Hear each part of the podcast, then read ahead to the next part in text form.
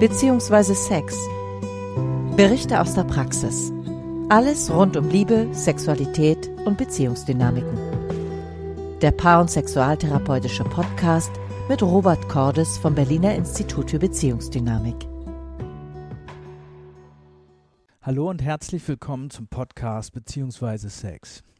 Mein Name ist Robert Cordes und ich bin Paar- und Sexualtherapeut und Leiter des Berliner Instituts für Beziehungsdynamik.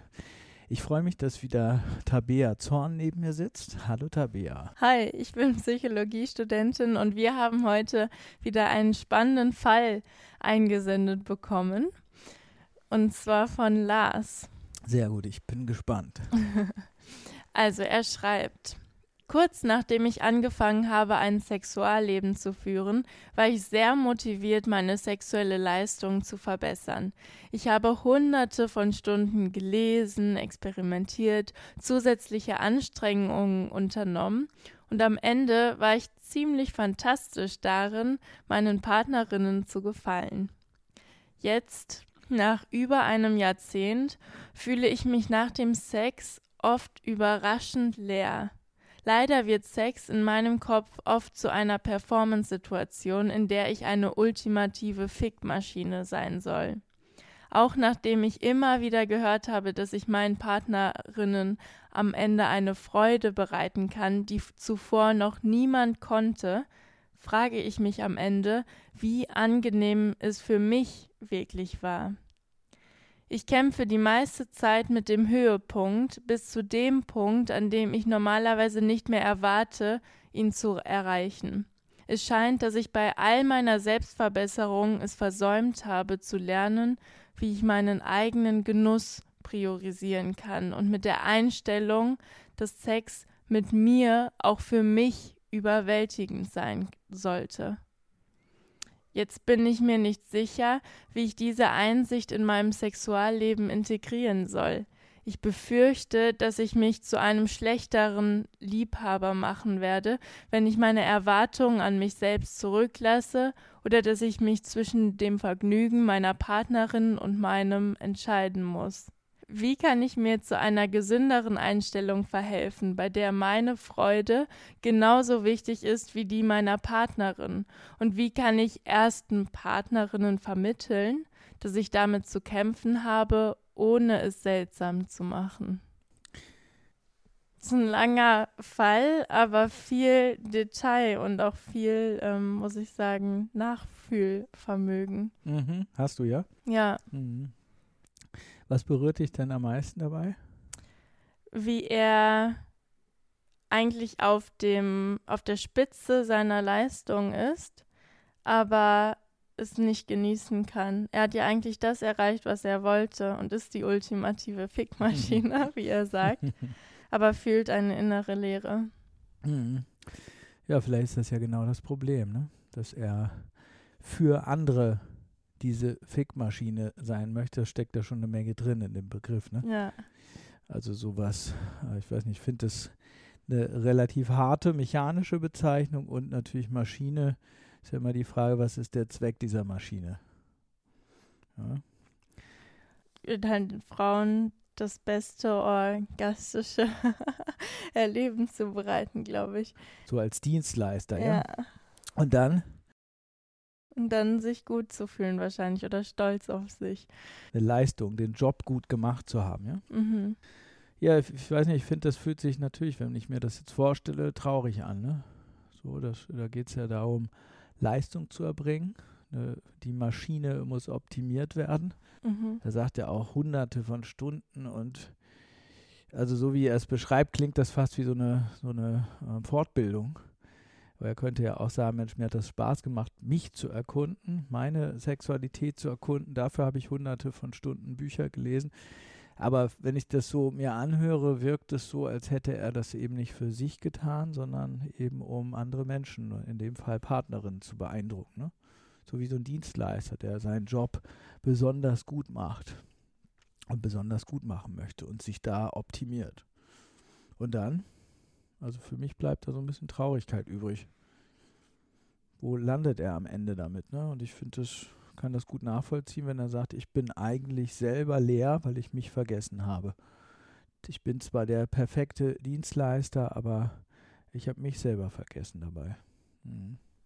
Hm. Und wie ist es ja auch in gewisser Weise eine Konditionierung, also dass er, sag ich mal, die ultimative Fickmaschine ist und dann wird er wahrscheinlich auch viel Lob erhalten. Und ist ja jetzt über ein Jahrzehnt hat er Sexualität so gelebt.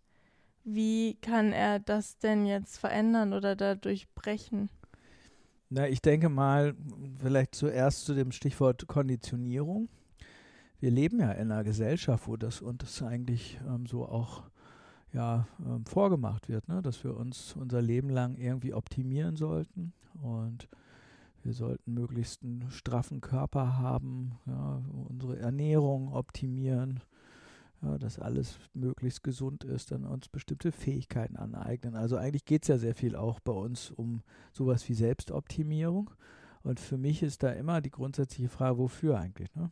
Und ähm, ähm, ich glaube einfach, der, die, ähm, der Grad ist relativ fein zum Stichwort, ich mache es nur für andere, ich lebe ein Leben für andere damit ich irgendwo dabei sein kann, gelobt werde oder vielleicht auch irgendwie so das Gefühl bekomme, äh, ich bin ja über andere, dass ich irgendwie positives Feedback bekomme und eigentlich von anderen validiert werde, ja, so meine Berechtigung ähm, aus anderen beziehe, ja, so und auch, auch meine ähm, ja, positives Feedback von anderen bekomme. Und ich finde, das ist ja auch das, was gesellschaftlich man feststellen könnte, dass man dann viel auch mit Leere zu tun hat, mit Depression, ja, dass Leute auch das Gefühl haben, wer bin ich eigentlich? Ich optimiere zwar alles Mögliche, aber was ist eigentlich das Ziel? Was ist der Sinn dieses Vorhabens? Ja? Ist es, dass ich am Schluss ausgelaugt bin, müde bin, fertig bin, gar keinen Spaß habe, aber so eine perfekte Show spiele? Und ich habe so den Eindruck, das ist ja, vielleicht etwas, was, was ähm, Lars da auch gerade vorwegnimmt. Ne? So. Und was gesellschaftlich, jetzt könnte man das gesellschaftlich sehen, das Ganze. Also ähm, Erich Fromm spricht zum Beispiel davon, dass wir in einer narzisstischen Gesellschaft leben. Ja. Das heißt, dass wir eigentlich nur für andere eine Show abliefern, könnte ich sagen. Und das, was dann dabei rauskommt, ist innere Lehre. Das heißt, äh, wir werden uns selber gar nicht weiterentwickeln, weil wir eigentlich nur auf andere schielen und gucken, wie sehen die uns jetzt, kriege ich jetzt irgendwie noch ein bisschen Anerkennung oder falle ich schon raus oder ja, und damit werden wir auch gar nicht in Kontakt kommen mit unseren Ängsten, aber auch nicht mit unserer Lebensfreude und mit unseren Lebenskräften und eigentlich so innerlich verkümmern. Und ähm, das beschreibt Erich Fromm, soweit ich das Zitat in Erinnerung habe, auch als eigentlich so den Schatten unserer, unserer momentanen Gesellschaft. Ja? Alle hm. optimieren sich und gleichzeitig haben wir damit zu tun, dass die Leere zunimmt, die Depressivität zunimmt äh, in unserer Gesellschaft und die Leute eigentlich gar keinen Sinn erleben mehr haben. Ja? Das finde ich sehr spannend, den Gedanken. Aber wenn man jetzt da drin gefangen ist oder sage ich mal sehr auf der Schattenseite gerade durch diese Selbstoptimierung steht, wie kann man da denn die Seite wechseln? Ja, erstmal ist es ja, finde ich, gar nicht so einfach, das mitzukriegen. Wir sind ja üblicherweise in so einem Hamsterrad und denken uns dann, naja, jetzt habe ich das optimiert. Und das könnte Lars ja auch sagen. Jetzt habe ich es optimiert, dass ich irgendwie meine Freundin da äh, von denen größtmögliche Anerkennung bekomme. Und dann könnte er einen Schritt weiter gehen und sagen, jetzt will ich ähm, mehrere gleichzeitig optimieren oder beziehungsweise befriedigen oder was auch immer. Ja, und ich finde, das ist ja gar nicht so einfach, an den Punkt zu kommen, wo man mitkriegt, dass man eigentlich ähm, Dinge betreibt, die in Lehre führen oder in Lehre enden. Ne? Und zwar in der eben ähm, ja nicht gewünschten Lehre, sage ich mal. Also da, wo wir uns wirklich auch das Gefühl haben, was macht das eigentlich für einen Sinn? Für wen tue ich das Ganze eigentlich? Und jetzt könnte ich sagen, das ist ja eigentlich ein Punkt, der ähm, ja auch sehr viele Chancen in sich birgt. Ein krisenhafter Punkt, an dem Lars sich da gerade bewegt. Ja, vielleicht ist es ja so, das kriegen ja viele gar nicht mit. Kannst du dir ja vorstellen, wenn jemand halt irgendwie, du hast einen Beruf und ja, irgendwie arbeitest da, dann kriegst du vielleicht eine Führungsposition angeboten und kannst vielleicht den Laden übernehmen. Und irgendwie ist immer so die Karotte vor der Nase so, ja, nächstes Jahr wird es besser. Und dann kann es sein, dass du Geschäftsführerin bist. Und wenn du das bist, dann kann es sein, dass du endlich am Ziel deiner Träume bist. Und ja, und wir kriegen irgendwie in vielen Bereichen die Karotte vorgehalten, mhm. so rennen hinterher und kommen eigentlich nie an. Und ich könnte sagen, Lars ist jetzt an dem Punkt, wo er mitkriegen kann, dass das, worauf er gebaut hat, eigentlich so ist, als hätte er auf Sand gebaut. Ja. Also das heißt, er ist mit der Lehre und mit der Sinnlosigkeit seines Unterfangens und seiner Selbstoptimierungsversuche in Kontakt. Ich finde das ja ähm, einen auch sehr kraftvollen Punkt, ja? auch wenn es sich sicherlich nicht so toll anfühlt. Und was für Chancen liegen da jetzt drin? Eigentlich beschreibt er ja schon ein bestimmtes Gefühl, was sich zeigt, ne? dass er sich vergessen hat, um das mal so zusammenzufassen, dass er auch ähm, ja nicht nur sich leer fühlt, sondern auch merkt, er hat gar nicht darauf geachtet, was ähm, er braucht, um auch ähm, ja, zum Orgasmus zu kommen oder auch stellvertretend dafür, um einfach auch in seine Kraft zu kommen, dass es ihm gut geht. Und ähm, ja, das wird jetzt eigentlich ja an diesem Krisenpunkt total deutlich für ihn, ja, dass er sich vergessen hat, eigentlich das Leben, ein Leben geführt hat für andere, ja, nicht da ist, sich um sich noch bisher überhaupt nicht bemüht hat, sich komplett vergessen hat. Ja. Und es kann sein, dass das sich ziemlich ähm, scheiße anfühlt. Ja. Hm. So leer, dumpf, traurig, depressiv, deprimierend. Ja. Und ähm, ich befürchte, dass er da durch muss. Ja. Und das eben nicht verdrängen sollte, sondern das auch als einen kraftvollen Punkt sehen sollte, so im Sinne von, Mensch, ich habe jetzt echt zehn Jahre lang so viel gelesen und so viele Texte und so viel ausprobiert und habe meine Fähigkeiten ja auch optimiert und verbessert, sodass ich gutes Feedback bekomme. Und das ist es äh, offensichtlich nicht, was mich zu Glück führt. Ja? Also jetzt einen neuen Glückssinn finden, ist quasi die Aufgabe an Lars. Ja, oder auf die Suche nach Sinn zu gehen, ne? Ja. Nach sich zu gehen. Ähm, ja, und ähm, auch ähm, auf die Suche nach ja, eigentlich hat er es ja auch alles schon angedeutet, wenn man sich das mal anguckt. Ne? Zum Schluss hat er also gesagt, er hat sich vergessen. Und ähm, jetzt tut sich vielleicht der Weg auf, dass er wirklich mitkriegt, wie wichtig es ist, an diesem Punkt auf die Suche nach sich zu gehen. Ne? Sich nicht zu vergessen ja, für andere, weil er sieht, er hat jetzt vielleicht mehrere zufriedene Liebhaberinnen, aber kann damit gar nichts anfangen, weißt du? Mhm. die vielleicht mehr von ihm wollen und er kann es gar nicht genießen, weil es ja auch so ein bisschen klingt wie so ein äh, Performance-Druck, den er sich selbst mhm. auferlegt hat. Ne? Und das kann sich dann so anfühlen wie, erst muss er dafür sorgen, einen Orgasmus zu haben, wie drei dann plötzlich und wenn sie dann nur noch zwei Orgasmen hat, ist er nicht mehr zufrieden oder sowas. Ne? So, und ich denke, jetzt tut sich halt ähm, auch eine Zone von Schmerz auf, die ja eigentlich auch schon vorher da war. Ja, weil das hat eigentlich ja die Frage ist ja, warum muss ich mich selbst optimieren? Ja. So, ich denke, wir kommen häufig aus der Lehre, auch in unserer Gesellschaft. Das heißt, ähm, wir haben häufig nichts anderes vorgelebt bekommen. Und ähm, dann bleibt uns, und dann wollen wir dem halt auch in unserem Leben entfliehen und haben als Lösungsversuch eigentlich so diese Selbstoptimierung da entwickelt, ne? um zu gucken, na, dass wir das Möglichste aus dem Leben rausquetschen können. Ja?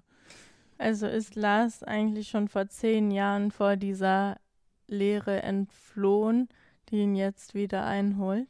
Wäre denkbar, ja. Also die Frage ist ja, wo er das entschieden hat, ne? Dass er jetzt sich so optimal da weiterentwickeln möchte und so viele Bücher liest. Wäre auch interessant, was das für Bücher waren, ja. Der beste Liebhaber oder eine Partnerin ähm, auf ewig binden oder so. Ich habe keine Ahnung, ja, aber da sieht man ja manchmal schon, in diesen Titeln sieht man ja auch schon manchmal ähm, das, wovor die potenziellen Leserinnen und Leser flüchten können. Ne? Mhm. Wenn ich ein Buch lese mit der perfekte Liebhaber, dann spricht mich das wahrscheinlich auch an, weil ich von mir denke, dass ich eben nicht dazu in der Lage bin zu lieben. Ja, oder dass ich vielleicht keinen Menschen binden kann, weil ich vielleicht mich selber als langweilig, fad oder auch hohl erlebe oder sowas. Ne? So. Und ich glaube, dass gerade unsere äh, Selbstoptimierungsversuche, äh, so sehr wir, wir sie auch wertschätzen sollten, sage ich mal, das sind natürlich alles Versuche, dem zu entfliehen. Ich glaube, kein Lösungsversuch, der nach außen gerichtet ist, funktioniert an der Stelle. Da hilft tatsächlich nur die Beschäftigung mit der eigenen Lehre, mit dem, wo wir uns vielleicht auch als langweilig erleben. Ja, und ähm, ich könnte sagen, Lars hat jetzt die Chance, genau einzusteigen an der Stelle weil er hat ja eigentlich das Tollste, ja. Er hat mhm. nämlich mitgekriegt, dass er es kann, ja, dass er seine Fähigkeiten verbessern konnte. Er kriegt gutes Feedback und ähm, ist plötzlich am Punkt der Ernüchterung. Ich habe mal eins gehört, das fand ich ganz spannend, dass wenn du ähm, total reich bist, dann ist das eigentlich der schlimmste Punkt. Warum? Weil wenn du zum Beispiel kein Geld hast, kannst du dir zum Beispiel einbilden, dass wenn du Geld hast, kannst du dir irgendwie ein Ferienhaus leisten. Du kannst öfter in Urlaub fahren, dann bist du total glücklich. Dann kaufst du dir ein neues Auto oder neue Klamotten oder irgendwie sowas, ja. Und wenn du allerdings total reich bist und dir all das erfüllen kannst, hast du keine Erklärung mehr oder beziehungsweise keine Ausweichmöglichkeiten mehr. Weil du plötzlich mitkriegst, dass du dir eigentlich alles leisten kannst, aber es dich trotzdem nicht erfüllt. Es kann dann sein, dass du dir äh, das neueste Auto kaufst, drei Wochen später noch eins und plötzlich merkst du, dass die Leere sich ausbreitet.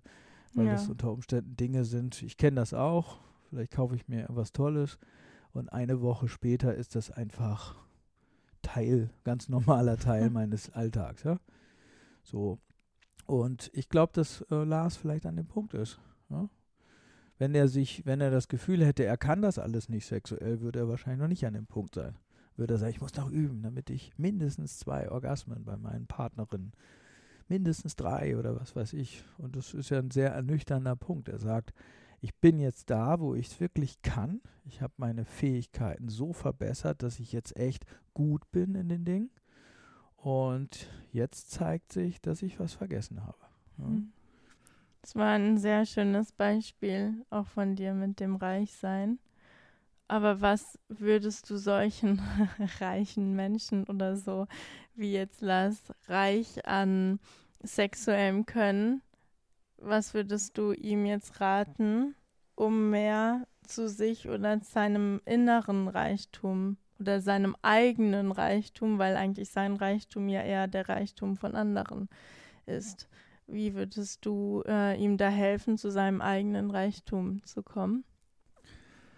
Ich habe den Eindruck, wenn ich ihm so zuhöre oder das, was er geschrieben hat, lese, dass er sehr viel tut, dass er auch sehr mit seinem Gegenüber, mit seiner Partnerin in dem Fall beschäftigt ist und auch guckt, wie kann ich der was bieten, wie kann ich die beeindrucken, wie kann ich die vielleicht auch ja, über den Höhepunkt hinwegbringen oder, oder, oder. Und ich glaube, das Gegenteil müsste ihm Angst machen. Das heißt, sich, um es platt zu sagen, hinzugeben, ja, zu empfangen, könnte man vorstellen, dass ihm das schwerfällt. Mhm. Ja, weil wenn ich mir vorstelle, ich eigne mir ganz viele Fähigkeiten an, um zu beeindrucken, um der perfekte Dienstleister zu werden, dann macht mir das natürlich Angst, wenn ich irgendwas empfange, weil ich dann nämlich befürchte, dass ich nichts zu geben habe, zum Beispiel. Ne? Oder jemand in mir eine andere Seite sieht, die eben nicht optimiert ist. Und ich glaube, das wäre ein wichtiger Fokus. Auch sich zu fragen, kann ich empfangen? Oder muss ich immer tun? Ja. Also ich kenne das von vielen Menschen, dass sie das Gefühl haben, ja, ähm, ich muss was zurückgeben, ich muss meine Liebe ausdrücken, ich muss beständig bestätigen und das ist natürlich auch ein ziemlicher Stress, ne, der anspannt. Hm. Und wie kann Lars lernen, mehr zu empfangen? Das kann man natürlich direkt auch erfragen, also wenn er eine feste Partnerin hat oder einen festen Partner, dann wäre das natürlich denkbar, ähm, dass er das auch mitteilt und sagt, ich hätte, würde auch gern mal einfach mich nicht bewegen oder äh, mich, mich ganz langsam bewegen oder genießen oder ähm, würde mir wünschen, dass wir uns gegenseitig befriedigen und dann halt auch genießen. Das heißt, dann kann er mit seinen Fähigkeiten da aufwarten und beim nächsten Mal vielleicht äh, seiner Partnerin ermöglichen, dass die mal die Führung übernimmt. Und dann kann er natürlich gucken, kann ich das überhaupt aushalten? Viele können sowas gar nicht aushalten. Ja. Gibt auch in der Sexualtherapie eine Hausaufgabe, die wir manchmal aufgeben. Das wäre dann zum Beispiel, dass man sich gegenseitig zeitversetzt streichelt. Ja, das ist auch so für viele Menschen so, ich könnte sagen, eine sinnlose Tätigkeit. Wie heißt, was meinst du mit zeitversetzt? Ja, dass ein, ein Partner den anderen 15 Minuten zum Beispiel streichelt und dann macht man eine Pause und dann gibt es den, den Return quasi. Und ähm, dass man es eben nicht gleichzeitig macht, sondern du bist dann gezwungen, eigentlich auszuhalten, zu empfangen. Ja. Und ähm, das kann für viele eine totale Herausforderung sein. Dann denken manche schon, während sie empfangen, dass sie gleich was zurückgeben müssen, dass sie gleich sagen müssen, wie toll das war und ja, wie wunderschön das war und wie sehr sie das berührt hat. Und dann müssen sie gleich schon was, ja, dann sind die schon, während sie empfangen, damit beschäftigt, wieder was zurückzugeben. Ne? Mhm. Und das ist ja natürlich eine tolle Bewusstseinsübung, nämlich mitzukriegen, wie man eigentlich drauf ist. Ne?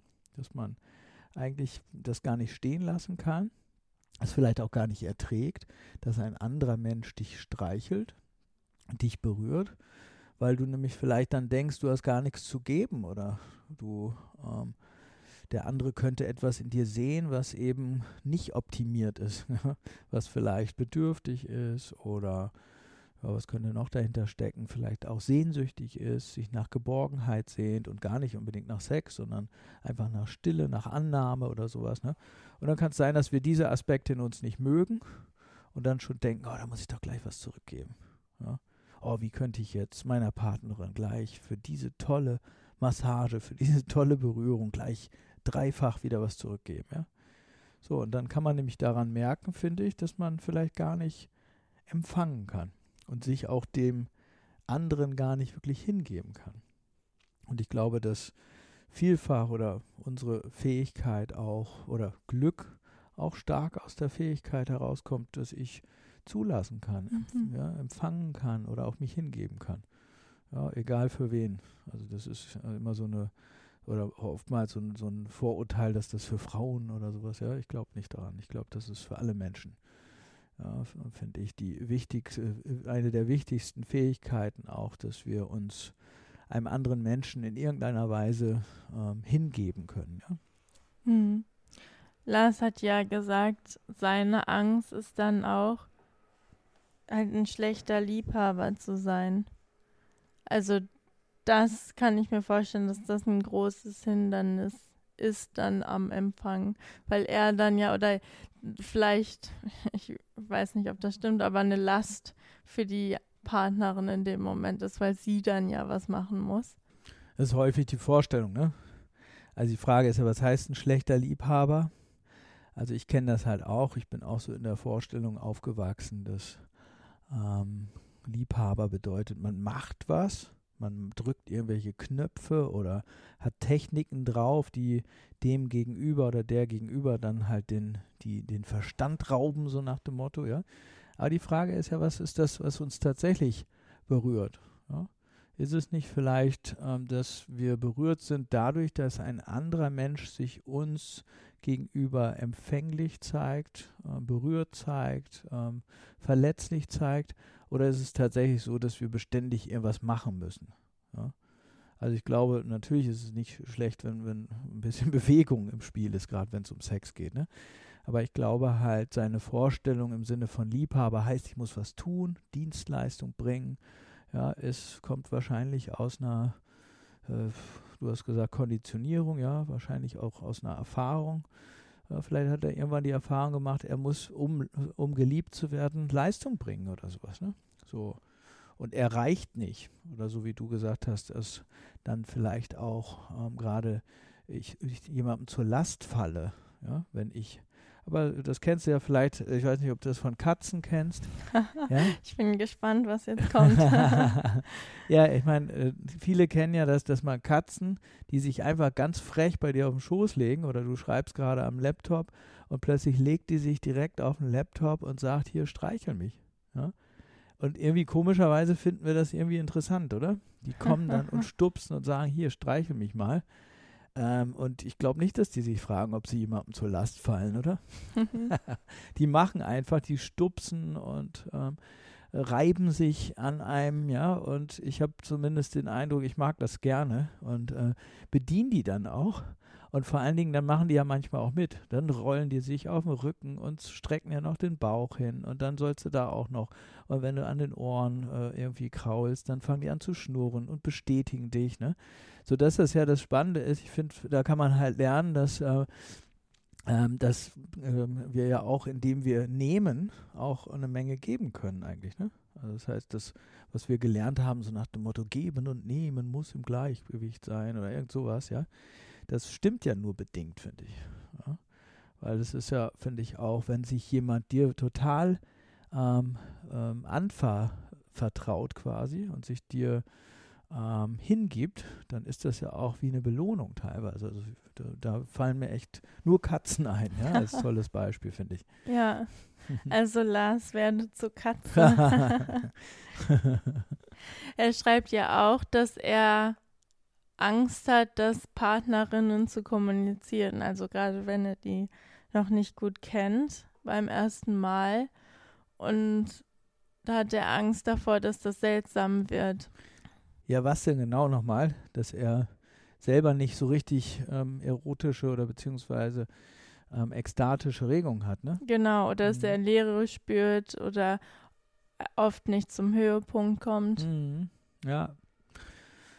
Ja, das ist, da, da kann man ja sehen, der hat es wahrscheinlich auch, so wie viele ja auch, oder wir alle irgendwo auch, so Mechanismen entwickelt hat, um unsere eigene Unsicherheit zu übergehen. Ne? Hat er das wahrscheinlich in einer bestimmten Zeit entwickelt ist ja denkbar, so in der Pubertät oder sowas, wo ich mich nicht so richtig weiß, wie ich mich jetzt äh, Partnerinnen annähern soll.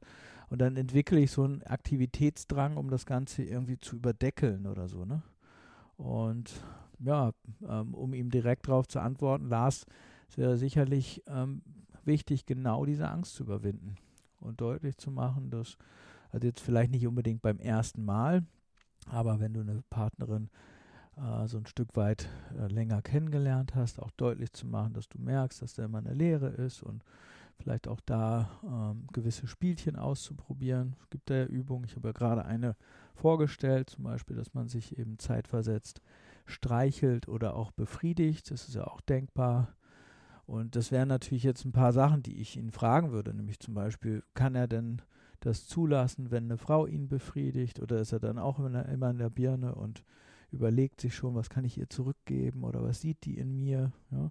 Gibt es vielleicht auch äh, Sehnsüchte in ihm, zum Beispiel sich mal hinzugeben. Das können Dinge sein wie, äh, dass er sich entsprechend die Augen verbinden lässt ähm, und nicht genau weiß, was die mit ihm macht. Ja? Und da vielleicht auch abenteuerliche Regungen darin empfindet oder auch erlernt, ja, zu gucken, was passiert jetzt als nächstes. Ja? Weil es kann nämlich sein, dass er mitkriegt, wie sehr er kontrollieren muss darüber. Ne? Dass er beständig befürchtet, oh Gott, was macht die jetzt, was sieht die jetzt in mir, meine Partnerin. Ja? Und dann kann es zum Beispiel auch ein interessantes und auch ein durchaus erotisches Spiel sein, zu sagen, verbind mir die Augen. Und, oder das kann man auch sich darauf verständigen und sagen, Mensch, wir verbinden uns mal gegenseitig oder nacheinander auch wieder die Augen und ich weiß eben nicht, was du tust und dann einfach zu beobachten, was passiert eigentlich in mir. Kann ich das überhaupt? Oder habe ich so große Ängste, dass ich immer gucken muss, was passiert als nächstes? Ja, bin ich jetzt schlechter Liebhaber, ein guter oder was weiß ich, ne? So. Und genau diese Zonen halt auch zu erforschen, wo er vielleicht bisher Angst davor hatte, ne? Hm.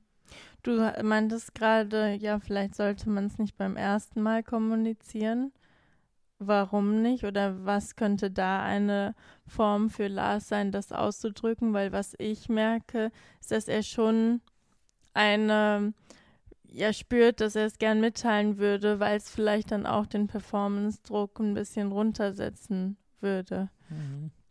Ja, das heißt nicht, dass er das nicht tun soll. Die Frage ist natürlich nur, was hat er dann, wo landet das Ganze, ne? Also stell dir vor, da ist sexuelle Anziehung beim ersten Date und, und da bahnt sich vielleicht was an und er würde dann sagen, hier, ich habe so einen Stress, äh, ich mache mir so einen Stress, dann ist ja die Frage, was folgt daraus? Ne? Ist er in der Lage zu sagen, ich würde gern, dass wir es langsam angehen lassen? Kann er vielleicht auch gestatten, dass die Partnerin oder die Person, mit der er da das erste Date hat, die Führung übernimmt? Ja? Ähm, oder verunsichert das äh, das Gegenüber so sehr, äh, dass ich sagen würde, da sollte vielleicht erstmal eine Basis sein, wo man vielleicht auch über diese Themen drüber sprechen kann. Sonst ist das so, eine, so ein bisschen Psycho vielleicht auch beim ersten Termin. Ne? Mhm. Aber wie gesagt, wenn das ein totaler Druck ist in ihm, warum nicht? Ja? So.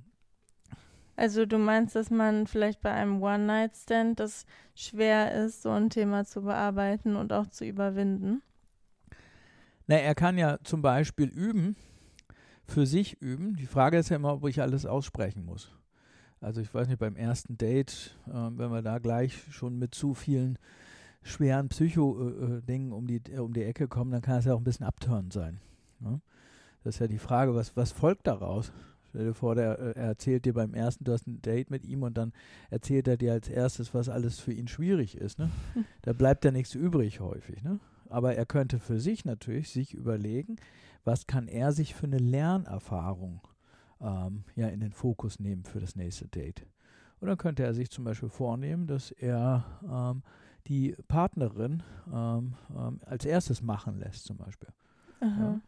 Oder er könnte zum Beispiel seine Liebhaberqualitäten so weit entwickeln, äh, dass er einübt, die Partnerin so zu animieren, dass sie irgendwann die Führung übernimmt und er sich irgendwann vielleicht in Anführungsstrichen unterordnet oder ähm, ja, hingibt, ja.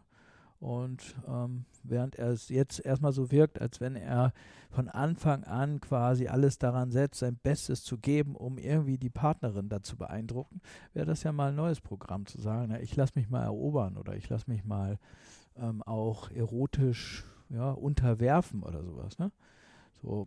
Und auch das könnte er ja gezielt einleiten. Ja? Oder er könnte auch da natürlich das erotisch einläuten, indem er halt äh, irgendwie der, der, dem Date das ins Ohr flüstert oder die Hand führt oder irgend sowas. Ne?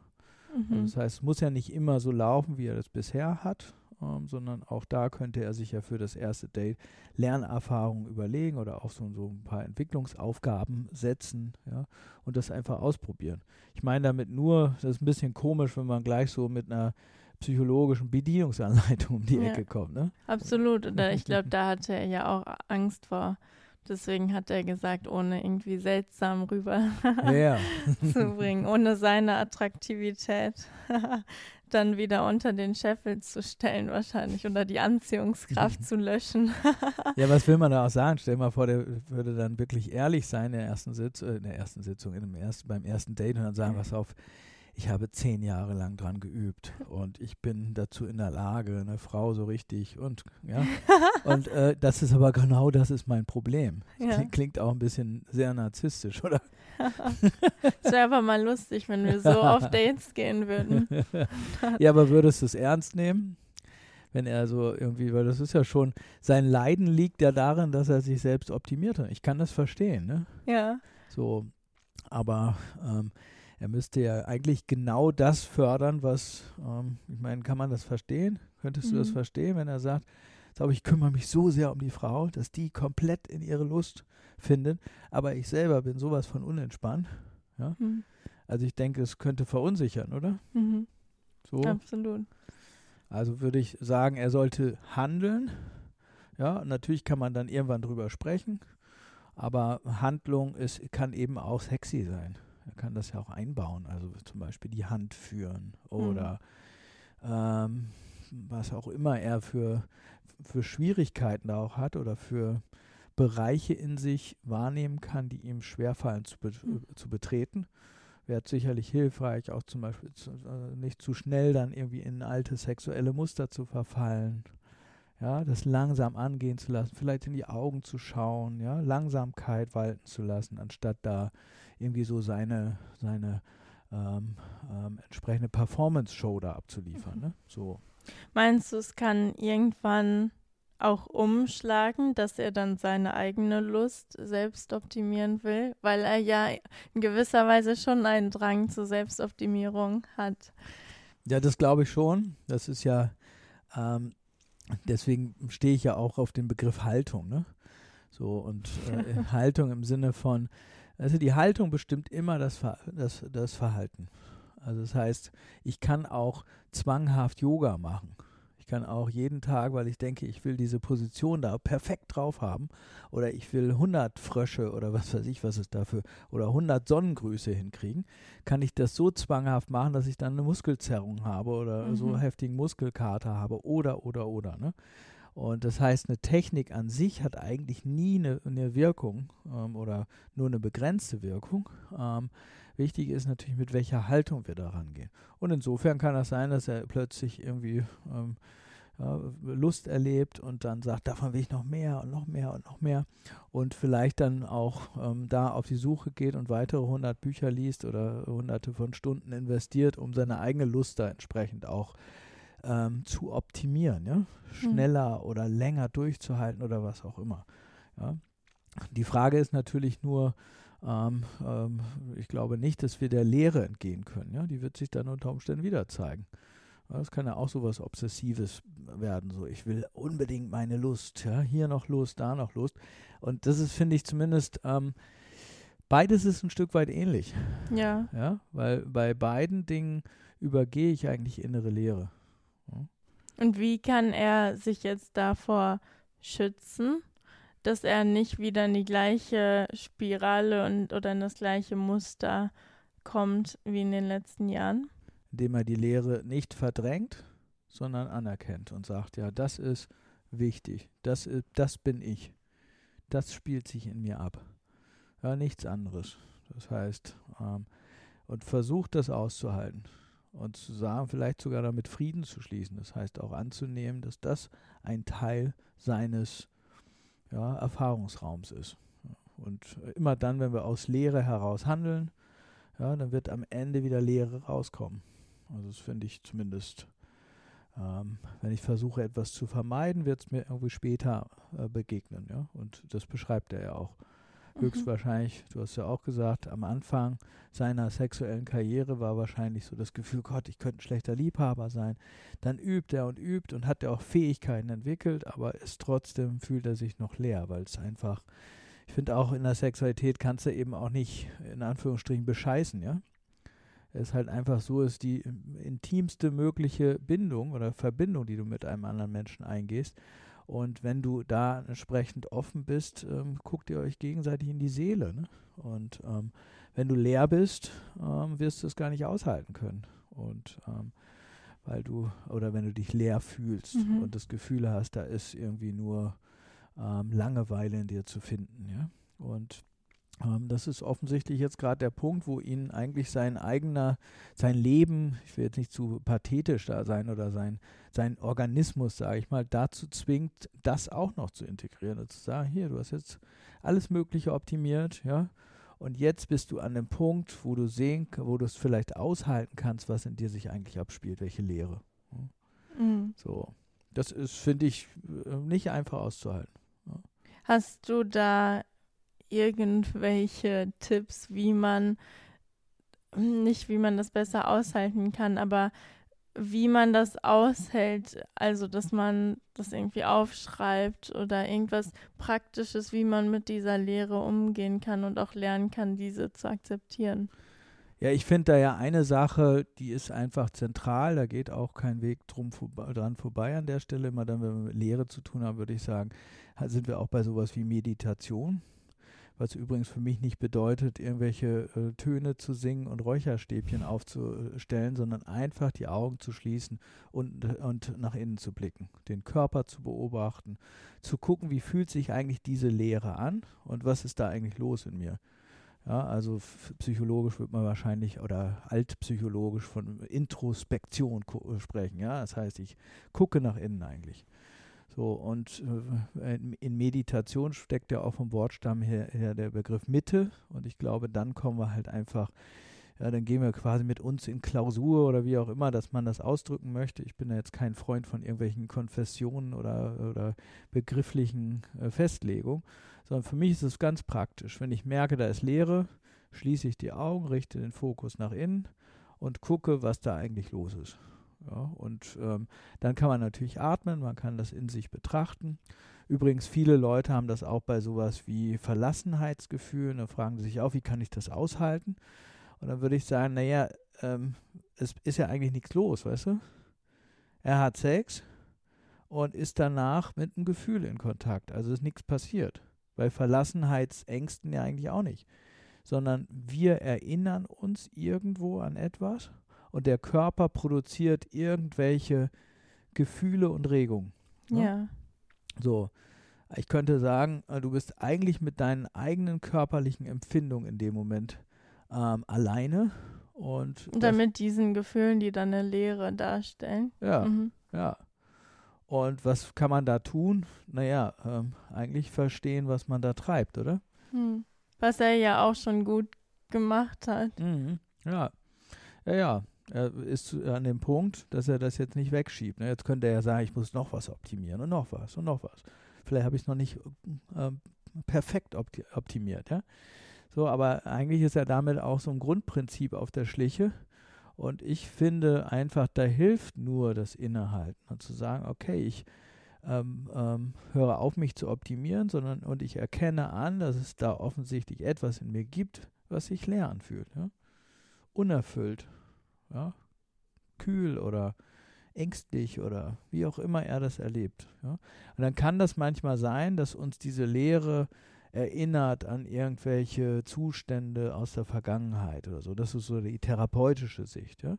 Die andere ist, dass wir einfach lernen auszuhalten, dass das auch in uns ist. Ja? So wie Eifersucht, Angst, alleine zu sein. Ja? Und ich glaube, dass wenn wir das aushalten, dass wir dann halt auch uns äh, ja, besser vertrauen können auch, ja, dass wir auch darüber natürlich so eine gewisse Stabilität innerlich gewinnen und eben auch ähm, ja auch mehr und mehr uns kennenlernen und selbst Bindestrich bewusster werden, ne? weil mhm. wir einfach auch nicht so viel Angst haben müssen vor den vor den Schmerzen, die unser Körper eigentlich produziert. Ne? Mhm. So doch eine seltsame Angelegenheit eigentlich, oder? Ich meine, du hast ähm, mit meinetwegen Eifersucht zu tun oder sowas und der Körper produziert irgendwelche Schmerzen. Ne? Plötzlich hast du das Gefühl, deine Brust drückt so unfassbar oder du hast Schmerzen im Bauch und ja, und äh, merkst irgendwie, dass dieser Schmerz dich dazu zwingt, irgendwie laufen zu gehen, weil du es kaum aushältst. Und ich finde da tatsächlich den Blick nach innen zu werfen, heißt Meditation im Sinne von innezuhalten, nach innen zu gucken, ist die einzige Möglichkeit, weil sonst müssen wir immer davor wegrennen. Mhm. Der Körper sendet irgendeinen Schmerz und dann sage ich, oh Gott, ich renne jetzt um die Ecke und ja, und das ist, wenn man so will, die bewusste, äh, das bewusste Anhalten und gucken, okay, was ist eigentlich das, was in mir los ist. Ja, das ist auch das, was ich Lars empfehlen würde an der Stelle. Mhm. Ja, nicht weiter zu optimieren. Er hat offensichtlich alles Mögliche gemacht ja, und hat sich damit an den Punkt gebracht, wo er jetzt merkt, okay, das war es nicht oder das war es nicht ausschließlich. Ja. Jetzt werden sich automatisch die Dinge zeigen, die schmerzhaft sind, die traurig sind, die vielleicht auch sich langweilig und fad anfühlen. Ja?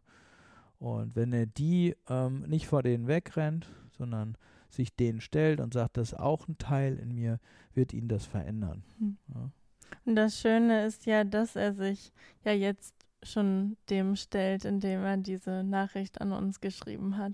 Genau, ja, offensichtlich gibt es einen Teil in ihm, der auch mitkriegt, dass da irgendwas schief läuft. Ne? Und ich glaube, wenn er, wenn er da dem einfach folgt, äh, das ist, wird er auch Zutrauen in sich selbst gewinnen, ne? weil das ist ja schon, schon der passende Schritt offensichtlich, ja. Mhm. Sonst, äh, um mal wieder zum Beispiel mit den Reichen zu kommen, wenn er nämlich denken würde, ja, das, ich muss mich noch weiter optimieren, mhm. ja. Was weiß ich, wenn ich einen Porsche habe oder einen Maybach oder so, dann ist es super. Ja, oder wenn ich irgendwie einer Frau sechs Orgasmen, dann bin ich am Ziel. Ja? Aber er ist ja jetzt ernüchtert und sieht, dass es an der Stelle anscheinend nicht weitergeht. Und das ist ein sehr befreiender, kann ein sehr befreiender Punkt sein, aber nicht angenehm. Ja? Mhm. Davon hat keiner gesprochen. Also angenehm ist es sicherlich nicht. Mhm. Ja. ich fand es einen sehr inspirierenden äh, Podcast, Robert, oder auch die Realisation, hey, ich brauche nicht reich sein. mhm. Und das kann äh, sogar eigentlich das Schlimmste sein, wie du gesagt hast. Ja, oder das Schnellste, ne? An den Punkt zu kommen, wo man mitkriegt, dass das, das kann sicherlich schön sein, reich zu sein, aber es macht nicht unbedingt äh, ähm, ähm, ausschließlich glücklich. Ja. Oder das ist der schnellste Punkt, um zu erfahren, wo die eigene innere Leere oder die eigenen Ängste und Unsicherheiten liegen. Ja. Ja, Lars, vielen Dank nochmal für die inspirierte Anfrage oder inspirierende Anfrage. Äh, wir hoffen natürlich, dass wir dir so ein paar Ideen mitgeben konnten. Wenn du interessiert bist und gerade zugehört hast und dir das gefällt, das Ganze, dann schick uns doch auch gerne eine Frage. Ähm, das kannst du tun, indem du entweder unsere Adresse findest unter ähm, der Berliner oder auf der Berliner äh, der Seite des Berliner Instituts für Beziehungsdynamik. Das ist beziehungsdynamik.de oder indem du bei uns, uns bei Facebook folgst unter facebook.com slash paartherapie oder Instagram Institut für Beziehungsdynamik. Wir freuen uns auf deine Fragen und freuen uns natürlich, wenn du das nächste Mal wieder dabei bist. Bis dahin alles Gute und bis bald. Bis bald. Dir hat dieser Podcast gefallen? Dann klicke jetzt auf Abonnieren und empfehle ihn weiter. Bleib immer auf dem Laufenden und folge uns bei Twitter, Instagram und Facebook. Mehr Podcasts findest du auf meinpodcast.de.